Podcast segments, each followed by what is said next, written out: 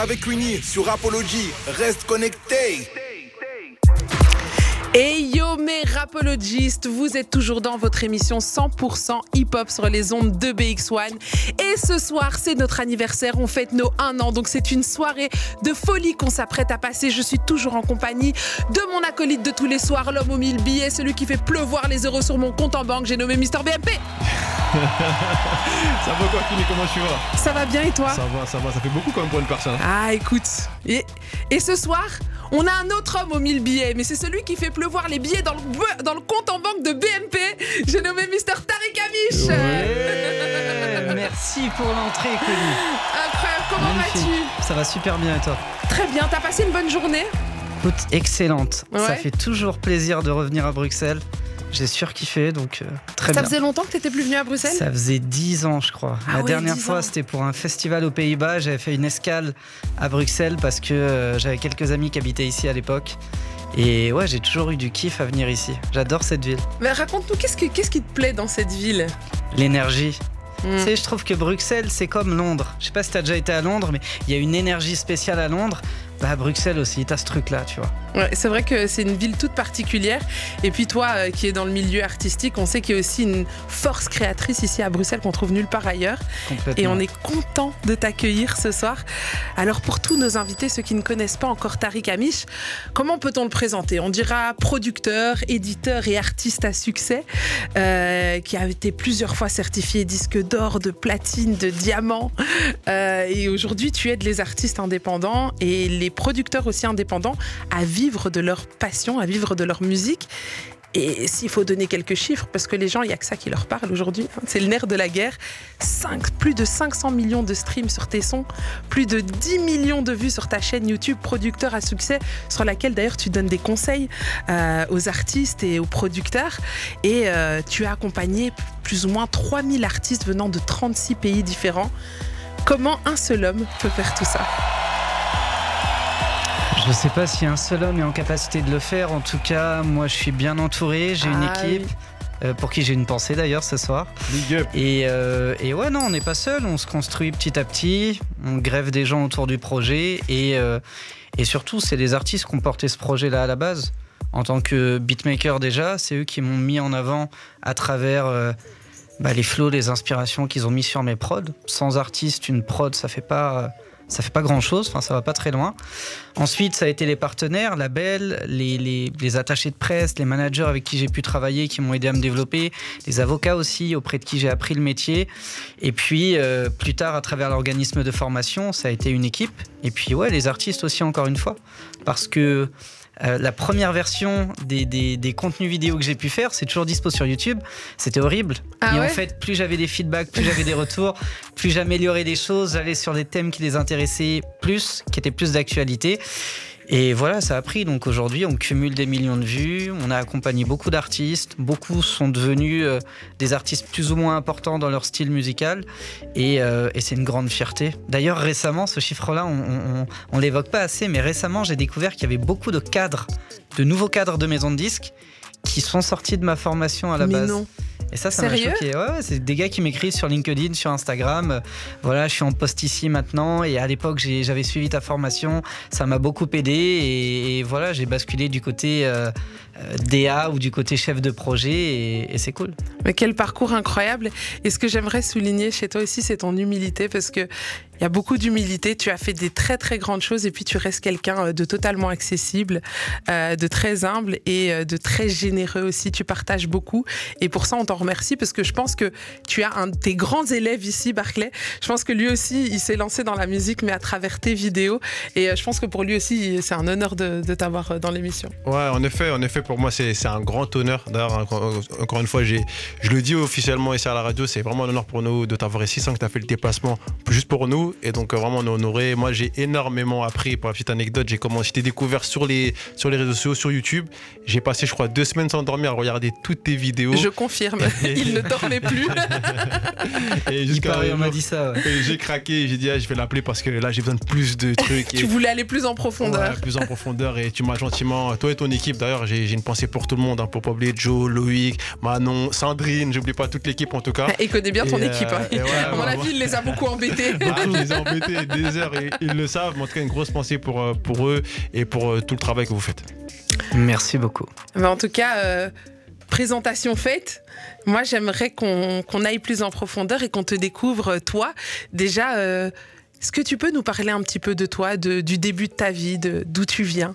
Oula, ça va être long, hein On a combien de temps d'émission? On a trois heures, t'inquiète. Ok, c'est bon, on est bien. Eh ben écoute, j'ai, je vais essayer d'aller euh, un peu vite pour pas endormir euh, les auditeurs, mais j'ai commencé comme euh, beatmaker parce mhm. que ma carrière de rappeur s'est très vite arrêtée. Ah, t'as quand même essayé le rap? J'ai ah, essayé ça, je ne savais pas. En fait, pour, la petite anecdote, j'ai démarré comme breakdancer. À l'époque, les, les, champions du monde qui étaient des Lyonnais s'appelaient The Pokémons, tu vois. Donc on m'appelait chaton tu vois, le chat, Miaous, les Pokémon, tu vois la, relation. Et, euh, et, très vite, un, un, pote du break a arrêté de venir aux entraînements et il s'est mis à rapper. Moi, ça m'a fasciné. Donc j'ai voulu essayer. Et comme j'étais très nul, vraiment très très mauvais, il m'a dit écoute, il y a un truc dans ce métier, on a du mal à trouver des prods. On était dans le début des années 2000 et c'est vrai qu'à l'époque, il fallait du matos pour faire des prods et ainsi de suite. C'était pas encore hyper informatisé comme aujourd'hui. Et en gros, il m'a dit voilà, si tu te mets à faire des prods, moi je pourrais rapper sur tes prods et, euh, et ça va t'aider à te développer. Au moins, tu trouveras une place euh, dans mon projet. J'ai dit ok. Tu voulais absolument travailler dans, dans le milieu artistique C'était quelque chose, c'était inné chez toi? Je pense que oui. Je pense que oui. En fait, je faisais déjà de la musique depuis 5 euh, ans. Depuis que j'avais 5 ans, j'avais pris la tête à mon père pour euh, m'inscrire au conservatoire. Et ouais, j'ai une fibre musicale depuis que je suis tout petit. Je savais pas encore dans quelle direction aller, mais je sais qu'à cette époque-là, je regardais beaucoup, beaucoup de vidéos euh, Dailymotion, YouTube, ça venait d'arriver, où tu voyais des, producteurs historiques comme les Neptunes euh, et ainsi de suite qui travaillaient en studio, et ça me faisait rêver. Moi, mon rêve, c'était d'être, euh, d'avoir la possibilité de me lever le matin en pyjama chez moi et d'aller en studio, que des artistes viennent et que je leur fasse des prods voilà, c'est tout ce à quoi j'aspirais. C'était vraiment c'était le kiff ultime pour toi, euh, faire des prods. Exactement. Est-ce que ça a été dur d'apprendre à faire des prods? Ça a été horrible. Parce que à l'époque, en fait, j'accompagnais cet ami artiste, rappeur qui allait en studio à Paris. Pour ceux qui ont connu, c'était un studio qui s'appelait La Baleine Bleue en souterrain, un truc vraiment euh, ghetto. Et, euh, et, on avait un deal avec le studio, on pouvait dormir dans le studio, ils nous enfermaient dedans et ça nous. En fait, on gardait le studio et on pouvait enregistrer pour moitié prix. Et il y avait des toilettes à manger et à boire. il, y avait, des toilettes à manger et à boire. Mais du coup, j'avais le droit d'utiliser le matos et j'ai commencé à faire mes prods sur un SP12 donc un truc à l'ancienne, tu vois. C'est quoi un SP12 C'est un, c'est un, ce qu'on appelle un expander. C'est un synthé qui te permet de, de, créer des sons. Et, euh, et puis au bout d'un an ou deux, à force de faire des allers-retours en studio, l'ingénieur du son de ce studio m'offre 7 CD gravés sur lesquels était gravé un logiciel de, de ce qu'on appelle de MAO, de musique assistée par ordinateur. Et il m'a dit voilà, si jamais tu arrives à trouver un ordinateur qui tourne assez bien, tu peux installer le logiciel dessus et tu peux faire des prods de A à Z chez toi juste avec un ordi. c'est fascinant. C'est bénéf. Donc c'est ce que j'ai fait. J'ai réussi à travailler tout un été, m'acheter un ordi. Ça coûtait très cher à l'époque. J'ai installé le logiciel et j'avais un truc qui tournait mais au ralenti. C'était horrible. J'avais pas de clavier. Je mettais les notes à la souris. Enfin, tout ah se faisait à l'oreille. C'était vraiment les tout, tout, tout débuts. Ah ouais, donc ça, c'est les tout débuts de toi en tant que producteur. Exactement. Et, euh, et là, tu commences avec ton pote. Bah lui, en fait, il avait déjà bien avancé. Ok. Il commençait à rapper dans certains cercles, dans le 92 notamment. Il commençait à se faire un peu connaître. Et moi, j'étais vraiment, euh, ouais, je débutais quoi. Donc j'étais le gars dans l'ombre. Je commençais à, à essayer d'assembler des rythmiques. J'étais pas dans les temps. Je savais pas ce qu'était un BPM, par exemple. Tu sais, c'est ce truc de musique rythmée, enfin de mhm. battement par euh, mesure. Et donc, euh, ouais, j'avais des prods qui jouaient bizarrement. Ça tombait pas dans les temps. Mais moi, à l'oreille, j'avais l'impression d'avancer. Et c'est là que c'est dur parce que euh, les seuls moyens que j'avais de progresser, c'était quand je traînais en studio et que je voyais des gars faire des prods devant moi. J'ai vu un gars régler le BPM. C'était mmh. réglé par défaut à 120. Lui, il le ralentissait, par exemple. J'ai vu comment il structurait les rythmiques, comment il posait les grilles d'accords et ainsi de suite. Et là, j'ai eu un, mais il fallait pas déjà avoir des, notions de base parce que tu me mets devant un ordinateur, même si je regarde un gars créer un son, euh, il peut diminuer tous les BPM qu'il veut, je vais pas pouvoir le suivre, tu vois. Donc c'est quoi C'est un, talent qu'on a ou alors euh... Euh, Je sais pas. Moi, j'estime n'en avoir aucun J'estime vraiment que j'ai appris par le travail, c'est-à-dire que j'avais le logiciel et en fait je cliquais sur tous les boutons et je regardais ce que ça faisait et j'essayais de trouver, tu vois, et, de fil en aiguille, tu finis par trouver ce que tu as envie de trouver. De toute façon, quand tu veux vraiment quelque chose, ça finit par arriver. Mmh. Et ça, c'est dans tous les domaines. Hein. Ouais, mais ça a, ça a été ça les tout débuts. Tu fais n'importe quoi jusqu'à petit à petit arriver à avoir un truc à peu près structuré. Donc moi, j'ai mis deux ans avant d'avoir la première prod qui tient à peu près la route. Et, euh, et à l'époque, euh, j'ai pu avoir l'honneur de la faire écouter à un grand producteur rap de l'époque. Et il m'a dit euh, Bon, je vais être franc avec toi, arrête petit, c'est pas fait pour toi. Au bout de deux ans, on a un minimum de niveau. Ce que tu fais là, c'est vraiment mauvais. Donc rends-toi service, arrête et fais autre chose. Quand on te dit ça, quelle est ta réaction? Bah, t'as moitié envie de pleurer. Mais tu viens d'un quartier, donc tu serres les dents. T'es très énervé. Moi, je reprenais le train en plus pour rentrer chez moi. Donc j'étais dans un mode, euh, je l'insultais intérieurement, je m'insultais intérieurement. tu vois, je savais plus trop sur, euh, enfin, où, me positionner. Et dans le, dans le chemin retour, j'écoutais, à l'époque, on avait encore des lecteurs CD, et j'écoutais un son de Jackie Brown du groupe Negmaron. Mhm. Et dedans, euh, bah, tu sais, ça faisait lève-toi, bats-toi, en gros, ne te laisse jamais décourager. Et je me suis dit, ok, bah, je dois pas être le seul qui galère à faire des prods, donc je vais continuer. Et de là, s'ensuit une période où pendant plusieurs années, je travaille, je travaille mes sons, je travaille mes sons, mais vraiment à raison de 8-10 heures par jour. C'est-à-dire que je vais à l'école, je vais en cours, et le reste du temps, je ne fais rien d'autre que ça. Et je progresse. T'étais bon à l'école? T'étais quelqu'un qui, qui aimait bien l'école? J'aimais pas l'école, mais j'étais bon. Ok. C'est-à-dire j'ai jamais eu de difficulté. Je pouvais être en classe, ne rien écouter et avoir 18 sur 20 euh, ah dans les examens. Quoi. Ouais, tu avais cette facilité, donc ce qui te permettait de faire autre chose à côté sans trop te préoccuper. Euh. Exactement. Ok, ok. Et à quel moment euh, tu obtiens enfin une prod qui, qui vaut la peine d'être. Enfin, qu'un artiste vienne poser dessus, tu vois? Il faut combien de temps? Bah, En fait, il y a eu une phase où YouTube a commencé à exploser on voyait des vidéos de gars qui te montraient de quelle manière faire des sons. Les logiciels se sont développés aussi. C'est devenu plus facile de faire des prods. J'ai pu m'équiper aussi, clavier, enceinte, casque et ainsi de suite. Et euh, j'ai une progression très rapide à partir de là. Dès que j'avais des modèles à regarder, j'ai pu aller très vite. Et en fait, euh, je l'ai dit juste avant, moi j'estime que j'avais aucun talent. Mais par contre, j'étais un putain de travailleur. Mmh. Donc j'ai pu faire en une année peut-être 5 ou 600 prods et forcément, quand tu fais 5 ou 600 prods en un an, dedans, tu as bien 2-3 pépites. Au moins. Donc, quand j'allais traîner en studio et que je disais aux gars que je faisais des prods et que j'avais des choses à leur faire écouter, ils étaient choqués parce que je leur sortais 25 CD gravés avec 30 prods sur chaque CD. et vas-y, écoute, quoi. Et euh, il y a quelques gars, notamment un chanteur à l'époque qui s'appelait Humphrey, je sais pas s'il fait encore de la musique. Chose, après. Euh, je pense que euh, j'ai connu. Enfin, j'arrive plus à te ressortir un son. Il a eu son heure de gloire sur un ou deux sons. Et, euh, et, en gros, lui, c'est le premier à me dire là, tu tiens un truc, là, c'est vraiment pas mal. Il faisait aussi des prods à l'époque un petit peu, il chantait.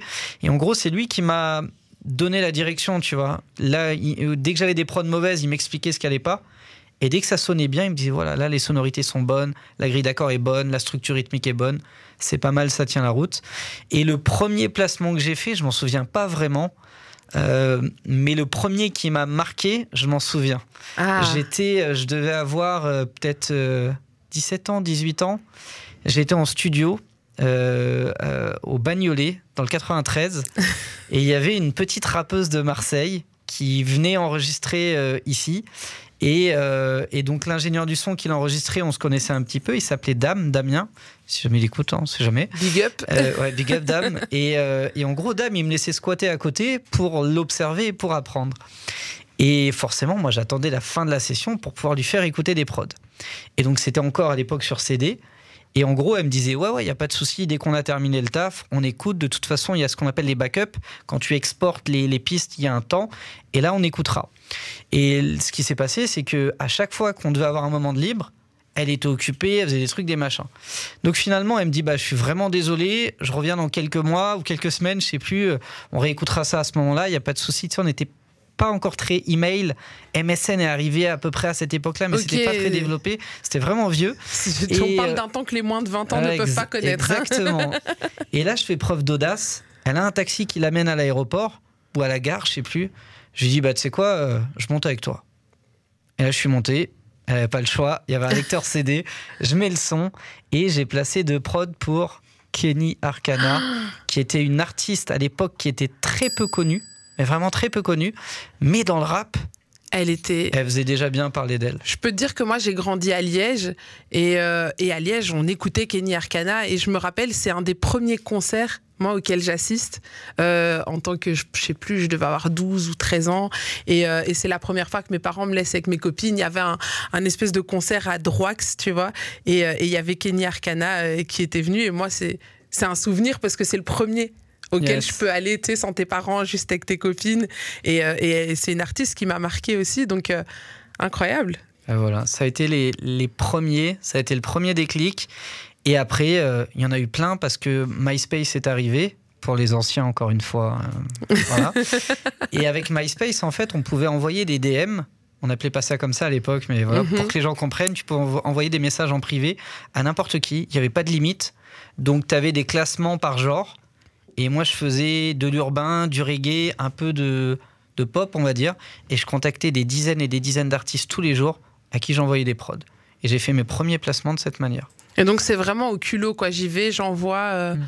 Quel, conseil tu donnerais aujourd'hui à un producteur qui se lance, qui débute? Parce que le monde a changé aussi. Hein. Ouais, le monde a changé. Je lui dirais de, de déjà d'être le meilleur dans son domaine, parce qu'il faut vraiment des bonnes prods, c'est ça qui fait toute la différence.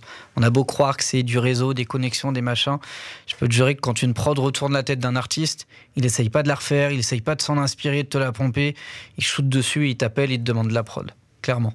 Mhm. Euh, donc déjà faire des bonnes prods, et ensuite, euh, pas hésiter à démultiplier les points de contact. Démarcher avec courtoisie. Vraiment être... Euh, tu sais, comme... tu sais, de la, de la... En fait bon sens long terme. Tu vas écrire à quelqu'un, c'est bonjour, c'est de se présenter brièvement, c'est pas écrire un pavé, pas raconter ta vie et arriver avec, euh, ouais, avec euh, de la politesse, de la gentillesse. Tu proposes quelque chose, c'est tout, point. Sauf que t'en démarches mille. Et peut-être que t'en auras dix qui te répondront. Et peut-être que tu feras un placement. Et ça va t'en amener d'autres.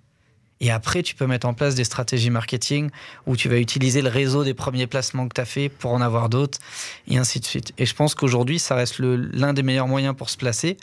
Maintenant, ce que moi j'ai fait, c'est que euh, rapidement, j'ai compris que placer des prods, vendre des prods, ça rapportait très peu. Tu vois, moi, mes premières prods, mes premières prods, je les vendais 20 balles la prod. Ah Donc, ouais. dire, c'était pas très bien payé. Aujourd'hui, on peut aller, en tout cas dans les prods pas trop chers, autour déjà de 200-300 euros directement. Aujourd'hui, ouais, à l'époque, c'était pas du tout valorisé. Et, euh, et moi, ce que le choix que j'ai fait, c'est de produire mes propres artistes. Je me suis dit que si demain, j'arrive à développer un artiste qui a du succès et qui marche, ça va forcément attirer la lumière sur lui et donc un petit peu sur moi. Et ça me permettra d'arriver avec une belle carte de visite. Et donc, du coup, là, tu te mets en mode. Parce qu'il y a, il y a deux manières de voir le producteur. Il y a le producteur beatmaker et puis il y a le producteur financier. Donc là, tu passes de beatmaker à euh, producteur argent, c'est ça? Exactement. Et, où est-ce que tu vas le chercher? Parce que tu étais jeune, tu vendais des prods à 20 balles. Comment on produit des artistes quand on a... Eh ben, on fait comme on peut en fait. À l'époque, j'étais étudiant à Montpellier, j'avais une chambre en cité universitaire. J'ai acheté un micro, une petite carte son, j'avais un ordi, je faisais des prods. Et en gros, je contactais des gens. Et je leur disais voilà, j'aime bien ce que tu fais. Si tu veux venir bosser, euh, viens, on bosse. Et on m'appelait le Noache à cette époque-là. Je bossais tout le temps, tout le temps, tout le temps. Je dormais jamais. J'étais, c'est un genre d'insomniaque. J'enchaînais et j'avais vraiment plaisir à ça. Et plus j'ai multiplié les collabs, plus j'ai multiplié les chances qu'il y ait un titre qui euh, se développe plus qu'un autre. Et c'est ce qui s'est passé en fait. Un jour, j'ai produit un son pour un artiste qui venait du Mans. Et cet artiste-là avait un, pseudo-manager qui plus tard est devenu DA chez Warner. Ok. Et un jour, il m'a appelé, il m'a dit voilà, à l'époque, tu nous envoyais pas mal de choses, euh, j'ai bien aimé. Euh, écoute, envoie-moi des prods, là, on bosse sur une chanteuse, ça m'intéresse. On peut savoir c'est qui? Je vais pas la citer parce que c'est un son qui s'est mal passé. Ah, ok, d'accord. Et en fait, le, pour la petite histoire, ça par contre, je peux le dire, c'est un son qui a fait double disque d'or. Ok. Et j'ai pas touché un centime dessus. Aïe. J'ai même pas eu de déclat SACEM dessus, je savais pas ce que c'était. Ouais, exactement. Merci pour le pour l'effet sonore. Et c'est comme ça que j'ai appris le music business. Ah c'est la première grosse douille que j'ai pris pour dire les choses comme elles sont. Et j'ai compris que ouais, il y avait la musique et il y avait le business aussi. Comment tu réagis? Comment est-ce que tu te réadaptes justement à partir de ce moment-là où tu comprends qu'il y a le music business? Quel, quel, est ton next move en fait?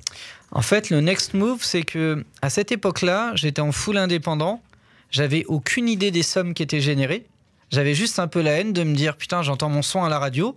Alors ok, il a été bien arrangé. Il y a un gars qui mérite une part dessus, c'est clair. Mais ça reste mon son, je le reconnais bien. Et je touche rien dessus. Alors que quand je croisais des artistes, ils me disaient ah, là tu dois être bien maintenant et ainsi de suite tout ça. Donc là je comprenais que voilà. Mais moi à l'époque, faut dire que je vivais avec 300 euh, euros de bourse par mois. Je vendais peut-être pour 50 balles de prod. Donc pour moi, si j'étais assis sur 7-8 euh, 000 euros, déjà ça me foutait la rage. J'imaginais pas que ça avait généré plusieurs centaines de milliers d'euros. Donc j'étais dans un mode déjà sans comprendre les sommes. Il faut que j'apprenne ce métier et il faut que je me structure. Et c'est là qu'il a commencé à se passer des choses pour moi. C'est que j'ai commencé à apprendre ce qu'était la SACEM, les droits d'auteur, les droits voisins, qui fait quoi dans l'industrie, quel label est influent, qu'est-ce qu'un distributeur. Tu vois, j'ai mis un sens sur tous les mots que j'entendais depuis le début, mais que je comprenais pas et pour lesquels je me sentais très peu concerné.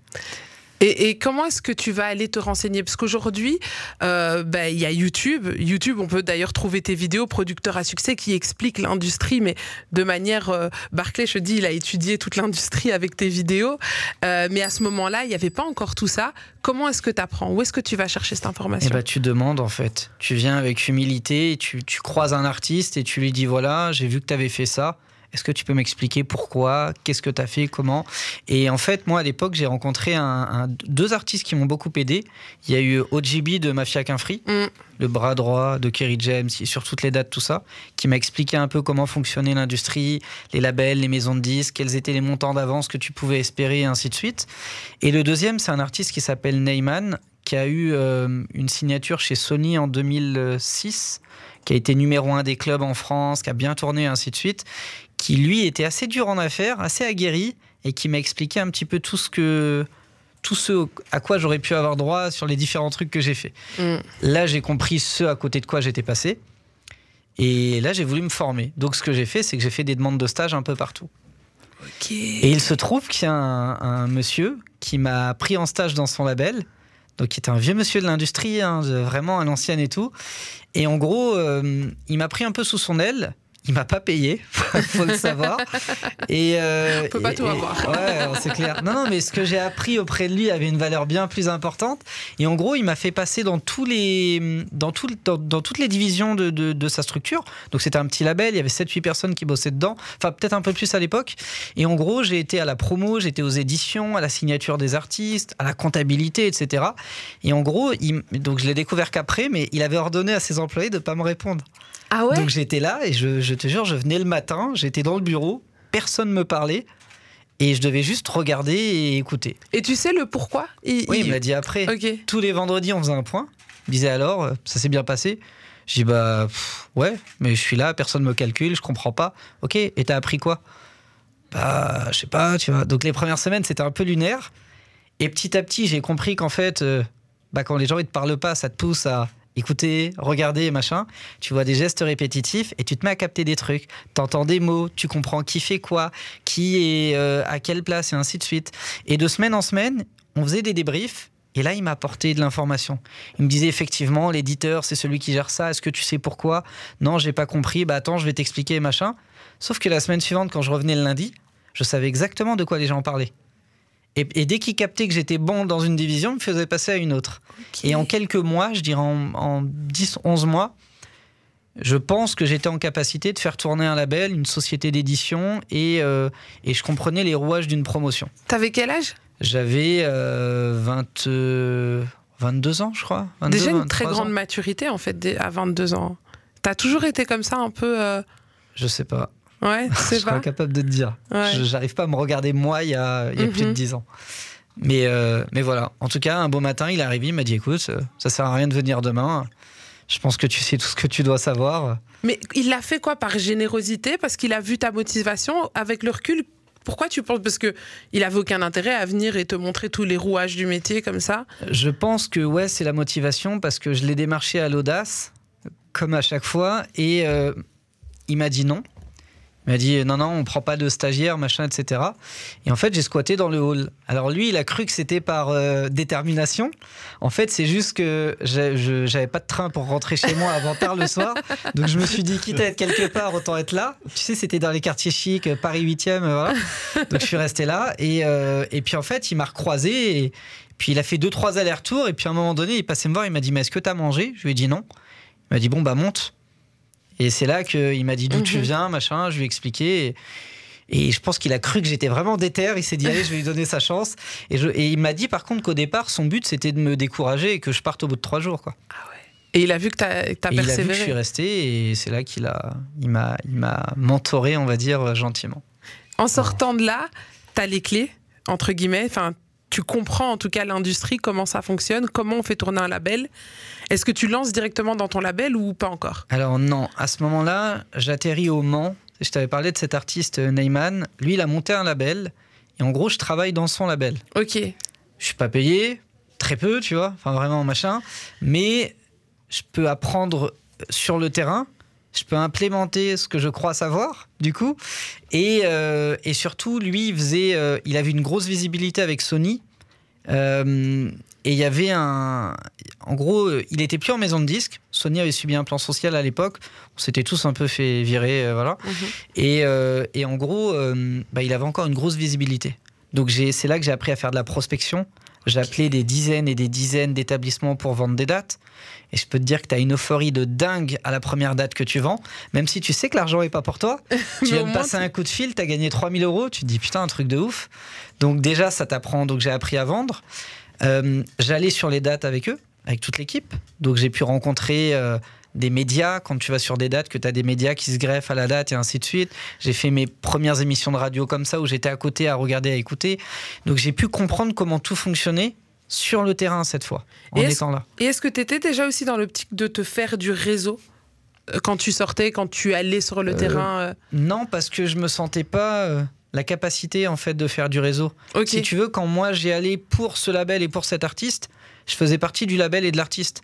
J'allais pas dire bonjour aux autres artistes tant que l'artiste n'y allait pas. C'était comme un, un peu à la méthode jamaïcaine, si tu veux. Mhm. Si l'artiste se lève, on se lève. S'il est assis, on reste assis. Si dans le bus, il se tait, on se tait. Et vraiment, c'était hyper discipliné. Mais pas de parce que l'artiste le voulait, mais parce que moi, j'étais en mode observation. Donc dès que je voyais qu'il était silencieux, par mimétisme, si tu veux, je l'étais. Et toute l'équipe, en fait, l'était. Donc ça s'est fait un peu comme ça. Donc je cherchais pas à accaparer des contacts. En revanche, euh, j'ai beaucoup appris parce qu'il y a la théorie, tu sais, quand tu vois de loin machin, il y a la théorie des labels déjà en place, et puis il y a la théorie du petit artiste indépendant, et la pratique sur le terrain. Et là, quand tout se mélange, tu comprends qu'en fait, euh, bah, la promo radio, tu la fais pas de la même manière, tu vends pas de la même manière, les montants sont pas les mêmes, tu as plein de choses en fait qu'il faut réadapter. Et je pense que c'est dans cette phase-là que j'ai le plus appris sur l'industrie musicale. Incroyable. Alors, je vais à chaque fois poser la petite question pour le public qui nous écoute. C'est euh, le conseil, justement, pour les personnes maintenant qui sont ok en train de monter leur label, parce qu'on a reçu pas mal de gens ici dans l'émission qui sont justement en train de monter leur label. Certains le font bien, d'autres peut-être un peu moins bien, mais peut-être puisqu'ils n'ont pas les connaissances. Quel conseil tu donnes à ce moment-là, toi? Euh, Je pense que le conseil numéro un, c'est de s'entourer. Il faut des pros à côté de toi. Parce que dès que tu montes un label, tu rentres dans une structure euh, entrepreneuriale et chaque erreur, elle peut coûter très cher. Donc je vais te donner un exemple d'erreur que tu peux voir, c'est euh, les gars qui prennent des statuts types sur Internet pour créer leur label. Et qui en fait réalisent que euh, ils n'ont pas inclus le merch comme activité, ils n'ont pas inclus, euh, pourquoi pas, l'édition musicale comme activité, et qu'en 5-6 ans plus tard, ils veulent adhérer en tant qu'éditeur, ils peuvent pas. Donc c'est pas dramatique, mais ça fait des frais administratifs supplémentaires. Tu peux avoir des mauvais choix de forme de label et les transformations, ça coûte cher aussi quand ton activité a déjà démarré. Là, tu as plein d'erreurs comme ça qui sont liées à un manque d'accompagnement ou de connaissances. Où est-ce qu'on va chercher ces informations? Aujourd'hui, partout, par tous les moyens possibles et imaginables. Tu peux trouver des livres sur le sujet, des salons, des, vidéos de formation, suivre des formations, aller rencontrer des gens et leur poser des questions. Tu as plein de moyens d'apprendre. Donc euh, non, non, mais il faut, faut, faut apprendre et il faut s'entourer.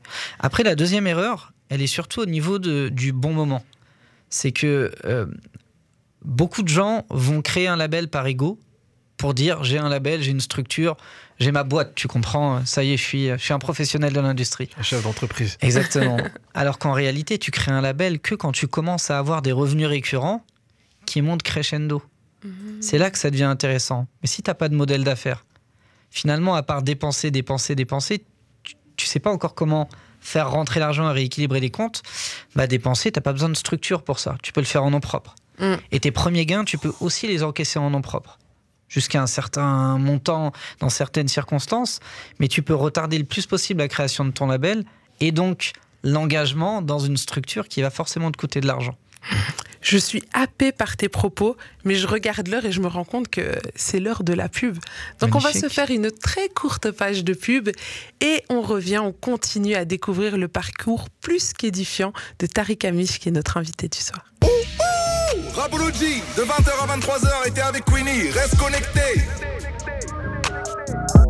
Et yo mes rapologistes, vous êtes toujours dans Rapology, votre émission 100% hip-hop sur les ondes de BX1. Ce soir, on est dans une émission très spéciale, on fête les 1 an de Rapology et je me baladais sur notre numéro WhatsApp que je rappelle 0460 26 20 20 et je tombe sur un message qui, qui, a à voir et rien à voir en même temps avec le sujet du jour, mais c'est Gizmo, vous voyez les voix dans les jingles, hey yo c'est Rapology, et eh ben il m'envoie un message, yo c'est les 1 an et je suis pas là, j'arrive, je suis en route. Et je lui ai mis, mais viens vite, Gizmo, on t'attend. Et on est heureux de te recevoir parce que il fait partie de ceux qui ont été euh, dans les tout débuts de Rapology. Avant même qu'on ait la première émission, il était en studio en train euh, d'enregistrer ses voix. Et puis, il a été aussi autour du plateau. Donc, on l'attend très vite. On lui fait un big up. Et je continue euh, dans les messages parce que, Tariq, tu suscites le débat. ah, bah écoute, avec plaisir. Alors, on a Mélissa qui demande, qui demande c'est quoi le plus dur euh, dans l'industrie de la musique euh, Je pense que c'est de, de, trouver sa place. À mon avis, c'est ça le plus dur. C'est arriver à bien comprendre de quelle manière fonctionne cette industrie et où tu dois être. Pour un artiste, par exemple, c'est euh, il y a beaucoup d'artistes qui savent faire beaucoup de styles différents. Ils veulent pas se focus sur une DA spécifique et ça les dessert. Pour l'entourage des artistes, ils savent pas s'ils sont managers, producteurs, financiers, amis euh, ou juste coach, conseiller, tu vois, ils savent pas trop où se placer. Et comment justement on, réussit à trouver sa place? Bah, je pense que le, premier niveau, moi j'en reviens à ça parce que c'est ce qui m'a été le plus bénéfique, c'est d'apprendre. C'est vraiment apprendre. Plus tu apprends et tu comprends comment les choses fonctionnent, plus tu sais où sont les forces que toi tu peux amener et ce que tu peux moins amener, et tu te positionnes là où tu es le meilleur. Mm. Moi, par exemple, j'étais beatmaker et producteur. J'ai découvert que j'étais bien meilleur en tant que producteur sur la partie marketing, développement de visibilité que sur le beatmaking. Il y avait des gars bien meilleurs que moi. Donc j'ai un peu orienté les choses et j'étais mieux à la création du label qu'à la production. Il y a Adé qui demande, euh, il dit Tariq, j'ai l'impression que dans l'industrie musicale, il faut investir beaucoup et pas être sûr de récupérer. Alors oui et non je pense qu'aujourd'hui, on est à une époque où il faut arrêter de travailler sur l'ancien schéma des maisons de disques. C'est-à-dire qu'aujourd'hui, un artiste indé, oui, il a besoin de beaucoup d'argent s'il a envie de sortir un album par an, avec 3, 4, 5 clips par an, et alimenter euh, en contenu, et ainsi de suite. Oui, là, ça coûte très cher. En revanche, euh, ce que moi j'observe, c'est que statistiquement, ce qui marche le mieux aujourd'hui, c'est pas forcément les clips pro de qualité, et ainsi de suite. Un artiste qui a de bonnes idées, qui produit beaucoup, qui a un téléphone avec lui, il est capable d'être force de proposition, de proposer du contenu tous les jours. Et je pense que s'il trouve le bon format, il va accrocher le public et il va créer sa fanbase. Une fois que tu as le public, tout devient facile. Ok, c'est des très très bonnes réponses euh, que tu donnes. Je vais continuer à lire les messages. Euh, Qu'est-ce qu'on nous dit? Euh, J'ai tout appris avec tes vidéos. Si je savais, je serais venu en bas du studio tellement j'ai des questions pour toi. C'est MNK92 qui nous dit ça. Bah, merci MNK, ça fait plaisir. Alors ici, on a Stéphanie euh, qui dit Je suis manageuse d'une artiste et j'ai regardé ta vidéo sur comment percer sur TikTok et on est passé de 8 abonnés à 184. Merci à toi. Magnifique. Tu vois, ils sont au début, mais ils ont déjà remarqué une progression. Quels sont les conseils que tu avais donnés dans cette vidéo Euh, je, m'en souviens plus exactement parce que c'était une, vidéo très courte et il y avait beaucoup, beaucoup, beaucoup d'infos. Mais là, si, je calcule bien, elle a fait quoi? 1000% de progression? Mhm. Donc si elle continue comme ça, c'est cool. C'est cool, hein? C'est cool. Donc, on continue à suivre les conseils euh, de Tariq. Il y, a, y, a, ici à Lola qui dit combien de temps pour devenir riche avec la musique? Aïe, aïe, aïe. À mon avis, si tu fais ça pour l'argent, Lola, t'es déjà foutu.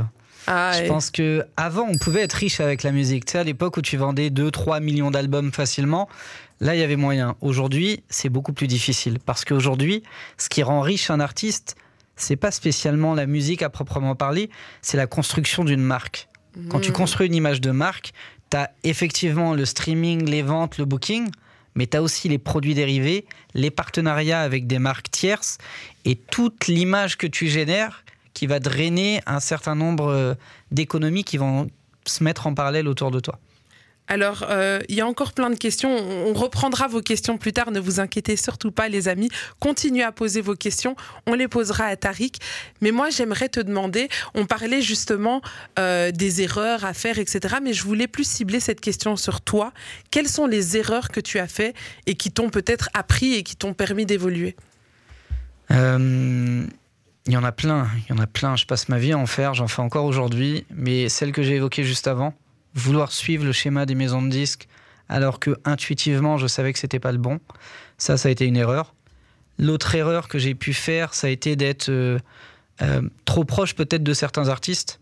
Vous savez, des fois, quand tu, au départ, surtout, tu travailles beaucoup en cercle amical, familial et ainsi de suite, et t'es pas vraiment à ta place, justement. Tu vas être producteur, en même temps, tu es. Euh, euh, tu, l'aides à payer son loyer, tu règles ses problèmes personnels, tu es entre la famille, l'artiste, les amis, les copains, copines et ainsi de suite. Et ça, ça, ça flingue ta productivité parce qu'une fois que tu es impliqué émotionnellement, c'est très compliqué d'être pro et de bien avancer. Tu peux développer peut-être avec des exemples concrets de moments où ça a été trop familier et que c'est ça qui a fait foirer le truc, peut-être? Bah, Je peux te donner un exemple, c'est un cas classique, ça. Tu, tu, vas travailler avec un artiste et puis euh, vous vouliez d'amitié, parce que vous passez beaucoup, beaucoup, beaucoup de temps ensemble. Et puis, euh, d'un coup, la relation est parasitée parce que euh, vous êtes trop proche, il t'écoute plus. Moi, j'ai eu le cas, par exemple, d'un artiste avec qui on était trop proche. Et quand je lui disais non, cette DA est pas bonne, faut revenir sur ça, j'étais plus crédible pour lui. Il m'écoutait plus, justement parce qu'il y avait une implication émotionnelle. Alors que d'autres personnes qui lui disaient exactement la même chose, mais qui étaient extérieures à son cercle proche, il les écoutait. Donc ça crée un... C'est très bizarre à expliquer, mais ouais, il faut, faut, garder une certaine distance tout en étant proche, en fait. Et comment on, comment on trouve cette balance? Parce que c'est difficile. La plupart des, artistes aujourd'hui, comme nous, même entre nous, on est, on est jeunes déjà, et, euh, et on est souvent euh, contraint à avoir des, de grosses responsabilités. Donc c'est vrai, comment est-ce qu'on pallie à ce genre de choses en étant jeune producteur où aujourd'hui les managers dans, dans, dans l'hip-hop sont de plus en plus jeunes, c'est souvent le, meilleur ami, le cousin, le frère. C'est vrai que des fois c'est difficile à, gérer. Eh ben, je pense qu'il faut simplement se fixer des règles. En fait, il faut jamais les transgresser. Je vais te donner un exemple, mais euh, si tu bosses avec un artiste qui a euh, une femme ou une artiste qui a un mari ou un copain, son avis ne nous intéresse pas. Ça, par exemple, c'est une règle que moi j'ai instaurée avec mes artistes. Et ils le comprennent? Ouais, je leur explique. Des fois, ils comprennent pas, on en discute. Par exemple, quand on est en studio, on est sur notre lieu de travail. Donc, si ta femme ou ton mari vient, j'ai pas de souci avec ça. Par contre, il y a un canapé, il est assis, je veux pas l'entendre. Et ça, tu le dis avec fermeté, mais avec respect. Si t'es pas prêt à l'entendre, c'est que tu viens pas au travail, tu viens t'amuser. Si tu viens t'amuser, c'est que tu crois que je suis ton pote. Mmh. À ce moment-là, on arrête. Et tu mets de la distance. Et tu vois, c'est des petites règles comme ça qui font que, je sais pas, moi j'avais une règle, par exemple, j'appelais ça le, le, le, méridien Lombardie. C'est que j'estimais que si on devait être en studio à 10h, à 10h moins le quart, si t'es pas là, c'est que t'es en retard. Donc à 10h moins 10, je ferme le studio, il n'y a pas de session. Eh ben, je pense que je sais pas si tu as dit ça dans tes vidéos, mais Barclay il applique ça. Ah, il a déjà envoyé des artistes chez eux. Il faut parce qu'une des clés du succès, c'est d'être sérieux faut être sérieux. Tu regardes euh, Eminem, par exemple, en studio. Je sais pas si vous voyez les vidéos d'Eminem sur YouTube en studio. Il rigole pas. Il parle pas. Pourtant, c'était un artiste déjanté à une époque. À la même époque, en studio, il est assis, il a des lunettes, il est sérieux. Quand tu as un ingé son qui vient, qui ricane au téléphone, il l'embrouille. Il est sérieux parce que tu es là pour taffer. Et je pense que toutes ces petites règles-là que tu vas fixer avec ton entourage artistique et professionnel d'ailleurs, bah faut qu'elles soient respectées. Alors après, il faut pas être trop ferme, tu vois. Quand la règle n'est pas respectée, tu vas euh, gentiment afficher l'artiste. Mm. Mais pour qu'il comprenne que bah, il a déconné, il n'a pas respecté la règle. Donc il n'a pas respecté l'équipe. Et s'il respecte pas l'équipe, on n'avance pas correctement. C'est difficile hein, quand même d'avoir ce rôle. C'est pas simple, c'est clair. Mais mm. il faut le faire. Revenons-en un petit peu à ton parcours. Donc là, euh, tu te lances en tant que producteur. à quel moment arrivent les premiers succès et justement comment ils arrivent? Qu'est-ce que tu mets en place pour qu'ils arrivent? Ouais, en fait, c'est ce que je te disais là pendant la pause. J'ai oublié plein de trucs. J'ai oublié plein de choses dans mon parcours. Mais les, je vais te donner les étapes les plus importantes. L'étape la plus importante, ça a été la création de mon label fait, j'ai créé un label qui s'appelle I Have a Dream Records et je l'ai créé avec un, artiste qui s'appelle Makassi, qui était mon associé également l'artiste principal du label. Et le premier gros succès que moi j'estime être un succès sur lequel je ne dois rien à personne, si ce n'est à l'artiste et au travail qu'on a fourni ensemble, ça a été ce, ce morceau qui s'appelle Doucement, qu'on sort en full indépendant fin 2011 et que aucun label ni maison de disque ne veut c'est pas compliqué. Toutes les personnes à qui je l'ai envoyé à cette époque-là, soit m'ont rayonné, soit m'ont envoyé un message du genre, euh, bah, un peu comme notre producteur à l'époque, arrête la musique, euh, ça ira jamais loin. Ou même littéralement, t'en as certains qui se sont foutus de ma gueule, mais euh, en, public, tu vois. Et pourtant, ça a été un succès, ce morceau. pourtant, ça a été un Parce que là, on parle d'un morceau qui, aujourd'hui, je pense qu'on l'a, on l'a tous écouté. En vrai, dites-nous d'ailleurs dans les commentaires si vous aussi, vous, avez, vous êtes enjaillé dessus. Mais en effet, c'est un titre qui me comme. Ouais, et ça, ça pour moi, c'est le plus gros. Euh, ça a été le starter de lancement, puisque pour une fois, j'étais le beatmaker, mais aussi le producteur, l'éditeur, et j'ai géré toute la promo et le marketing autour de ce son. Donc là, je suis vraiment, ouais, voilà, là, je suis vraiment fier de, de, de, ce projet parce que je le porte du début à la fin. J'y croyais, Mac y croyait aussi. Et il a bossé comme un ouf, j'ai bossé comme un ouf. Et on a réussi à, sans radio, sans télé, ni quoi que ce soit, à le faire décoller auprès du public. Et, ce sont aujourd'hui, euh, pour vous parler de chiffres, ils, totalisent plus de 20 millions, presque 21 millions euh, de streams là sur une des plateformes. en fait, mais après, c'est multiplateforme. Au total, on n'est pas loin de 100 millions de streams ouais, sur ce Ouais, parce que si on, on, démultiplie sur les plateformes. Mais c'est incroyable. Est-ce qu'on se l'écouterait pas un peu pour se rappeler ce, ce doux moment, cette douce première victoire? Fais-toi plaisir. Et rajouter peut-être un stream. Bon, allez les amis, montez le son chez vous. On s'écoute le premier succès de Tariq Amish. C'est doucement avec l'artiste Makassi. Yo Rapology est disponible sur Instagram, TikTok, YouTube et toutes les autres plateformes. N'hésite pas à t'abonner et à nous suivre, ça nous fera toujours plaisir. On vient de s'écouter doucement, c'était Makassi, euh, un des artistes avec qui du coup tu as créé ton label, un de tes premiers succès aussi, le morceau je pense qui, qui lance aussi peut-être ta qui lance le début du, fait que la musique devient profitable pour toi? Ou ça avait déjà un peu commencé avant? Ça l'était déjà avant, mais ce morceau-là, il a une histoire parce que, en fait, on le lance fin 2011. On bataille en indé pendant quasiment trois ans sur ce titre. On en vit très bien, euh, on vend beaucoup de dates, on a des droits qui tombent, royalties et ainsi de suite. Mais il est symbolique parce que en 2015, il explose médiatiquement. Devient numéro un radio, club, chaîne de télé. La même année, mon fils naît.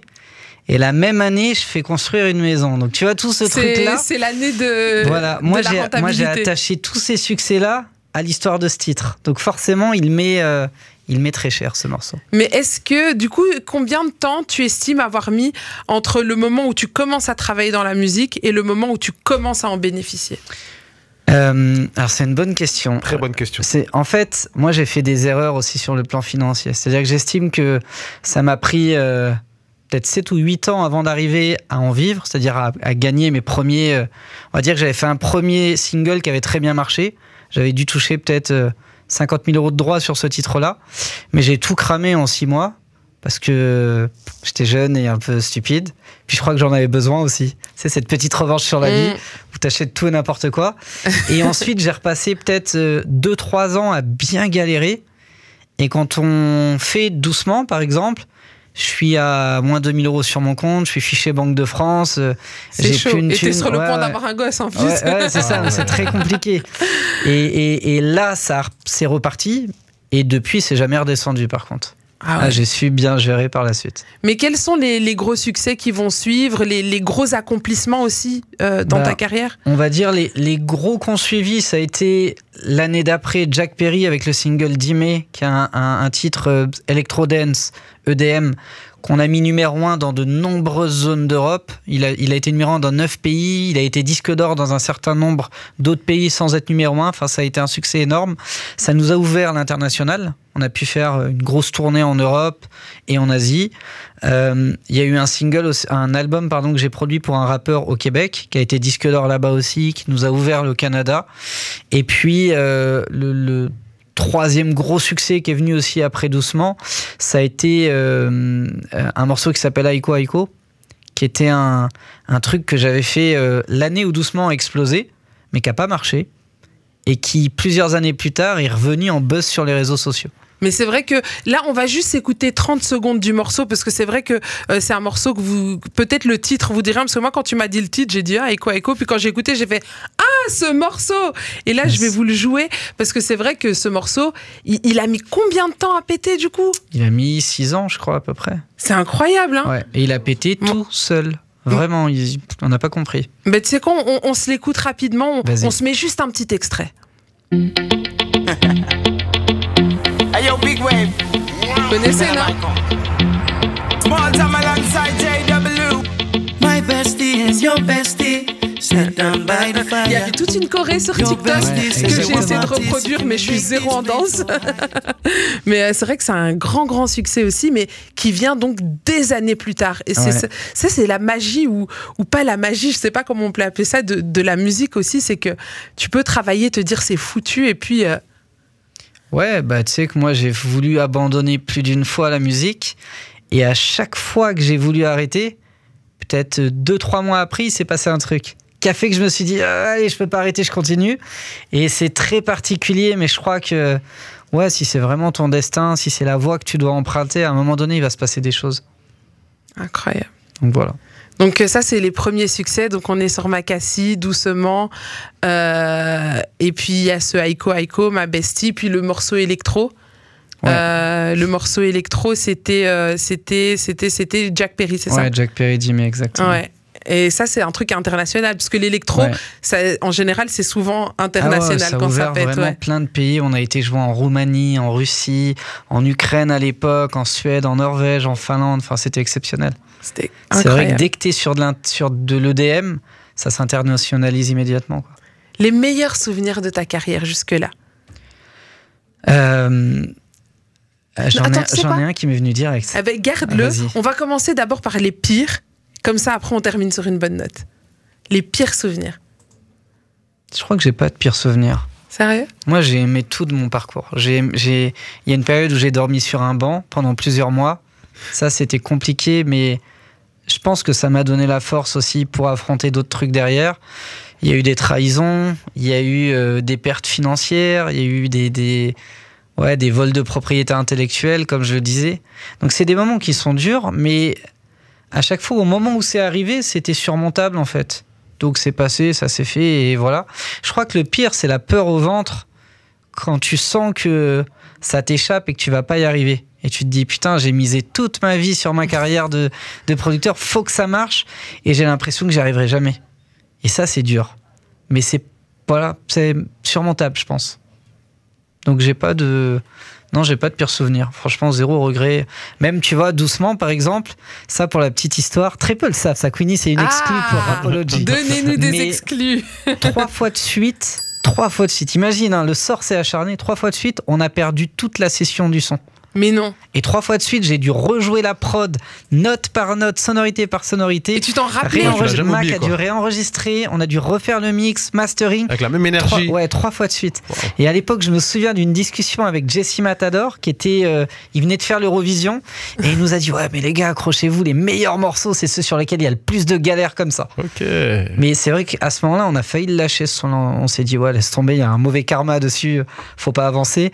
Et en fait, tu vois, ça a été l'un des plus gros succès qu'on a pu avoir. Incroyable. et donc, euh, quel parcours. Franchement, je pense qu'on pourrait encore rester parler des heures, mais on se fera un épisode 2.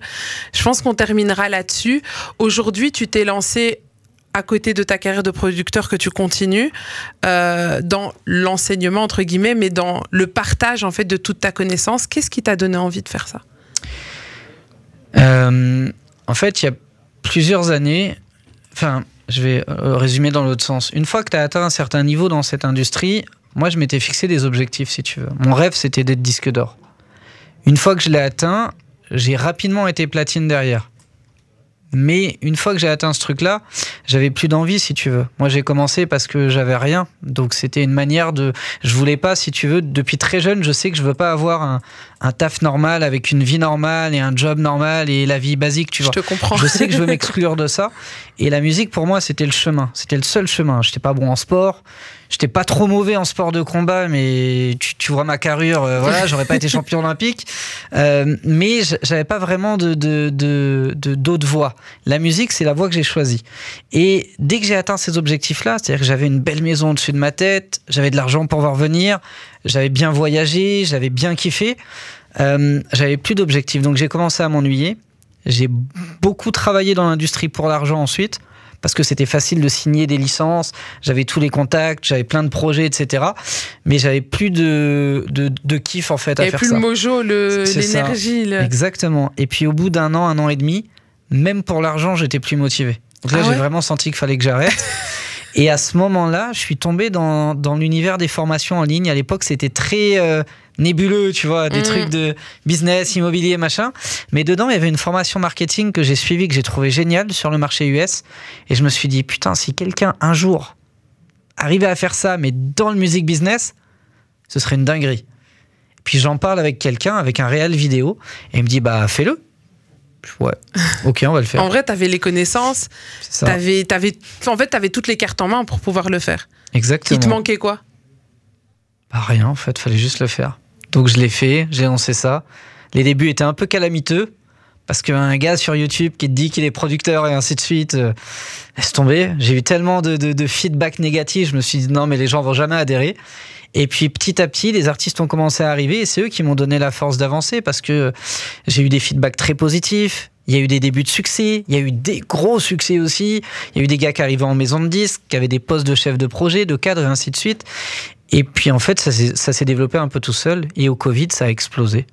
Parce que là, j'avais la crédibilité. Je faisais beaucoup de vidéos YouTube complètement gratuites aussi. J'avais beaucoup de gros artistes aussi qui m'écrivaient en privé ah, c'est fort ce que tu fais, on aurait kiffé avoir ça à nos débuts et ainsi de suite.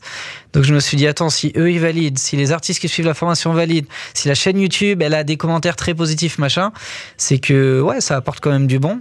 Donc j'ai continué. Et puis voilà, ça s'est développé. Après, j'ai greffé tout un écosystème autour. Et... Et puis toute l'équipe aujourd'hui. Et, euh, et, pour euh, être adhérent aussi à tes formations, enfin, je suis adhérente à, aux côtés de Barclay parce que je le vois adhérer au, quotidien. Euh, mais quel, quel accompagnement et quel soutien et aussi quelle proximité parce que vous avez énormément de choses à faire et pourtant vous restez assez proche. J'ai assisté à une comment on a appelé ça? C'est un séminaire que tu avais fait où tu avais invité tous les membres, etc. Enfin... Ouais, on a fait une garden party. En fait, chaque année, on privatise un manoir en Bretagne puis on invite euh, un certain nombre de membres. Je crois qu'on avait invité 70 personnes sur cette édition-là. Et voilà, c'est complètement gratuit. On rince tout le monde, on passe un bon eh, moment. D'ailleurs, vous dire que c'était caviar, champagne, foie gras, homard et j'en passe. Moi, franchement, j'ai J'étais comme ça. J'étais, ah, j'aime bien la musique. Gras. Exactement. C'est vrai que t'avais animé en plus. Hein, c'est vrai. vrai. Et t'avais super bien animé. Barclay avait dansé aussi. Ah ouais, ouais. Ah, il y avait un truc. Très, très, chouette. Très, non, non, on avait bien kiffé. Et puis voilà, c'est une manière de rester bien connecté. Et, euh, et voilà, tu vois, chaque, chaque nouveau membre qui intègre mes formations, je prends du temps pour l'appeler. Je passe du temps au tel. J'essaye de savoir qui est qui, qui fait quoi. Et des fois, j'arrive à voir des gens qui peuvent s'interconnecter entre eux. Donc je les connecte. Et voilà, chacun y voit un avantage. Et moi, plus les gens réussissent, et mieux je me porte, tu vois. Franchement, merci Tariq d'avoir répondu à toutes nos questions. Et là, euh, avant de se quitter, on va aller faire un petit tour. Avant que tu lire les questions, oh. moi je tenais à dire aussi un truc important. Euh, ce que moi j'ai beaucoup apprécié, c'est le, le, le, rapprochement humain. Moi au début, ah, euh, c'est vrai qu'on partait de très très très très très loin.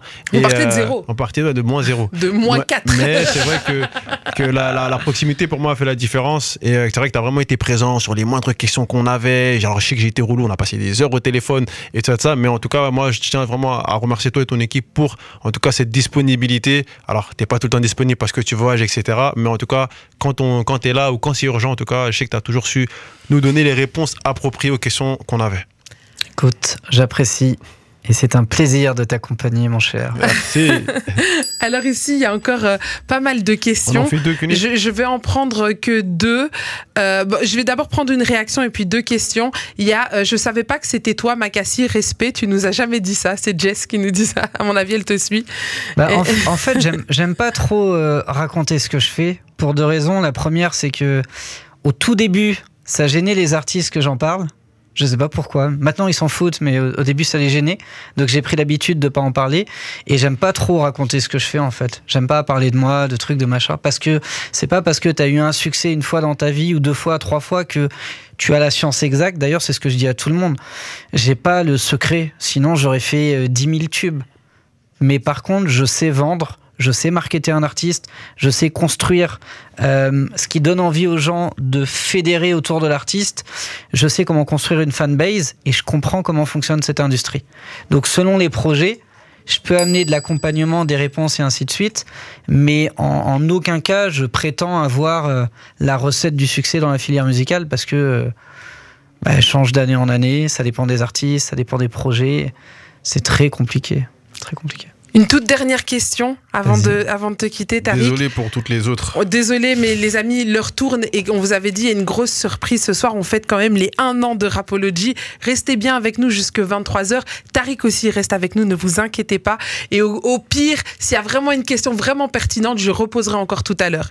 Mais il faut qu'elle soit pertinente, hein, je vous le dis.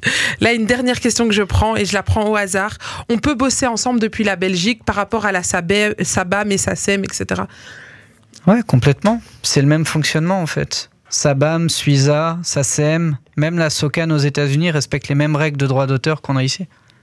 Donc, ouais. Donc, ça veut dire que tous les artistes qui résident en Belgique et qui ont un label ici en Belgique, vous êtes aptes à pouvoir les accompagner Absolument. Ah ben on accompagne déjà beaucoup d'artistes en Belgique, hein. on en a un certain nombre, des beatmakers, des managers, des producteurs, des éditeurs. Eh ben. Ça se passe très bien d'ailleurs. D'ailleurs, moi je tiens à dire un truc, c'est que il y a beaucoup d'artistes de talent en Belgique. Rapology en a révélé un certain nombre, et moi j'en découvre de plus en plus. Et c'est vrai que le, premier artiste belge que j'ai écouté, qui m'a beaucoup inspiré, c'était Silla. On en parlait mm. tout à l'heure à table. Très très chaud Silla. J'ai vraiment vraiment aimé ce qu'il faisait.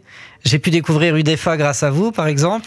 Moi, je connaissais pas, mais j'ai kiffé. Pépite, hein, Udefa. Ouais, et c'est vrai que vous avez beaucoup, beaucoup, beaucoup d'artistes en Belgique. Et c'est dommage que ce soit pas encore bien structuré et bien organisé parce que, à mon avis, vous avez largement de quoi mettre la Belgique sur la carte du monde. On a besoin de toi, Tariq. Tu vas nous aider à structurer tout ça. Pas de souci. C'est beau, c'est beau, c'est beau. En tout cas, merci, Tariq, d'être venu partager euh, tout ça avec nous. Je sais que tu n'aimes pas beaucoup les médias, mais euh, tu as fait l'effort pour nous et franchement, c'est un honneur. Mais je t'en prie, c'est vrai, c'est vrai, c'est ce que je disais tout à l'heure. J'ai j'ai refusé beaucoup d'invitations radio, chaînes de télé, parce que j'ai une mauvaise expérience média une fois et je me suis juré de jamais y retourner. Mais là, je suis pas dans les médias, tu vois. T'es à la maison. Exactement. on est en famille, tout va bien. Bah, franchement, c'était un plaisir.